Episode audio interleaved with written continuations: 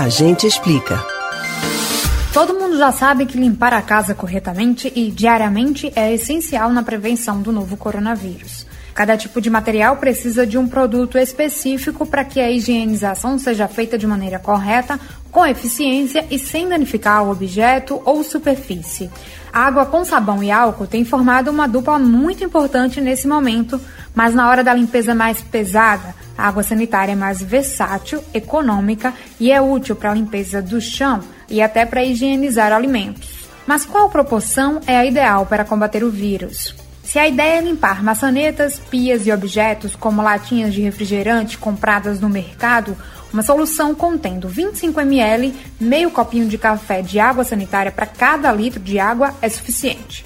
É importante salientar que essa solução não é indicada para limpar móveis de madeira, tecidos e plásticos, já que a água sanitária é alvejante e tende a esbranquiçar materiais como esses. Para a limpeza de pisos frios, solas de sapato e itens de banheiro, cada litro de água deve receber 50 ml de água sanitária.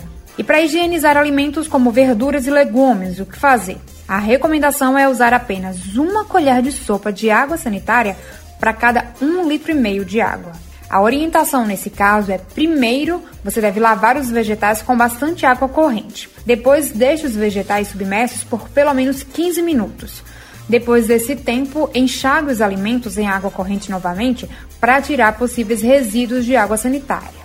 Mas é preciso muito cuidado com o uso desse produto tão comum do nosso dia a dia, porque mesmo a água sanitária que a gente compra no mercado, sendo a diluição de um sal em água, ainda é muito agressiva e não deve ser usada pura. Por isso é importante que você sempre dilua o produto na água. E aí você deve estar se perguntando por que a água sanitária inutiliza bactérias e vírus.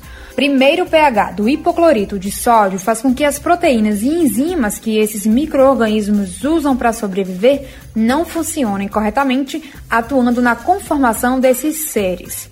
Quando a substância é diluída, temos o surgimento do ácido hipocloroso e a água sanitária se torna um poderoso oxidante. Ela promove mudanças químicas em componentes de vírus e bactérias o suficiente para destruí-los. E fique muito atento. Se você pretende usar a água sanitária na limpeza, o recomendado é que, independentemente da concentração, use luvas. A água sanitária provoca o ressecamento da pele, retirando toda a camada de proteção da epiderme e facilitando o desenvolvimento de dermatites e infecções secundárias. E mesmo usando luvas, é recomendado lavar bem as mãos e aplicar hidratante após utilizar o produto, garantindo assim que não haja resquícios da substância na pele. Já se houver contato com mucosas como a boca ou os olhos, o melhor se fazer é lavar em abundância. Caso você tenha animais de estimação, é importante mantê-los distantes enquanto limpa ambientes com água sanitária. Se a limpeza for do chão, por exemplo, só se deve deixar os bichinhos circularem pelo local depois que ele estiver totalmente seco. Você pode ouvir novamente o conteúdo do Agente Explica no site da Rádio Jornal ou nos principais aplicativos de podcasts Spotify, Google e Apple Podcasts. Camila Brandão para o Rádio Livre.